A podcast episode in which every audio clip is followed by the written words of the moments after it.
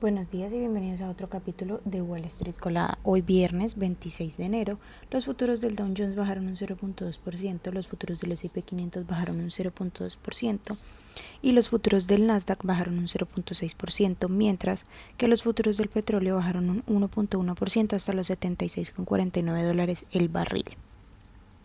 En las noticias financieras y económicas de hoy, bueno, los informes económicos siguen llegando con un GDP mejor de lo esperado, que fue reportado el jueves y elevó el sentimiento positivo del mercado. El S&P 500 registró su quinto récord consecutivo, mientras que el Dow Jones alcanzó otro máximo histórico. En otras noticias, la FTC está investigando aún más en la inteligencia artificial, anunciando una investigación sobre las principales compañías del sector, como Amazon, que cotiza con el ticker AMZN, Alphabet, que cotiza con el ticker GOOG, Microsoft, que cotiza con el ticker MSFT, Anthropic y OpenAI,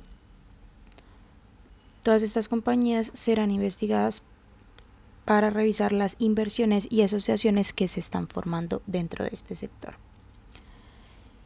Intel, que cotiza con el ticker INTC, dio previsiones mucho más débiles de lo esperado y esto eclipsó un conjunto de crecimiento de las órdenes personales que crecieron empujando sus acciones el, 1, el 11% a la baja al cierre de la campana. La compañía espera que los ingresos del primer trimestre se sitúen entre 12.2 mil millones y 13.2 mil millones, que es una cifra bastante menor a la esperada de 14.3 mil millones de dólares.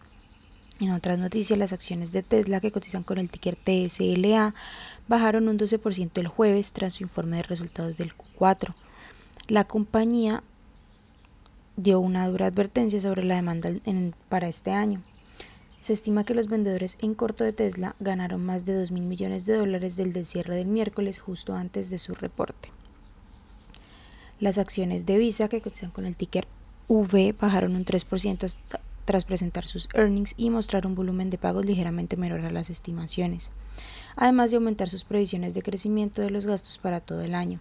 La compañía reportó un EPS de 2.41 sobre ingresos de 8.63 mil millones versus los 8.56 mil esperados por los analistas.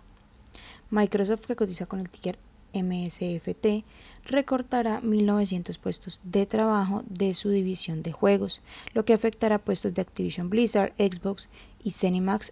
Esto representa alrededor de un 9% de los 22.000 empleados de Microsoft Gaming. Esas son las noticias que tenemos para hoy antes de que abra el mercado.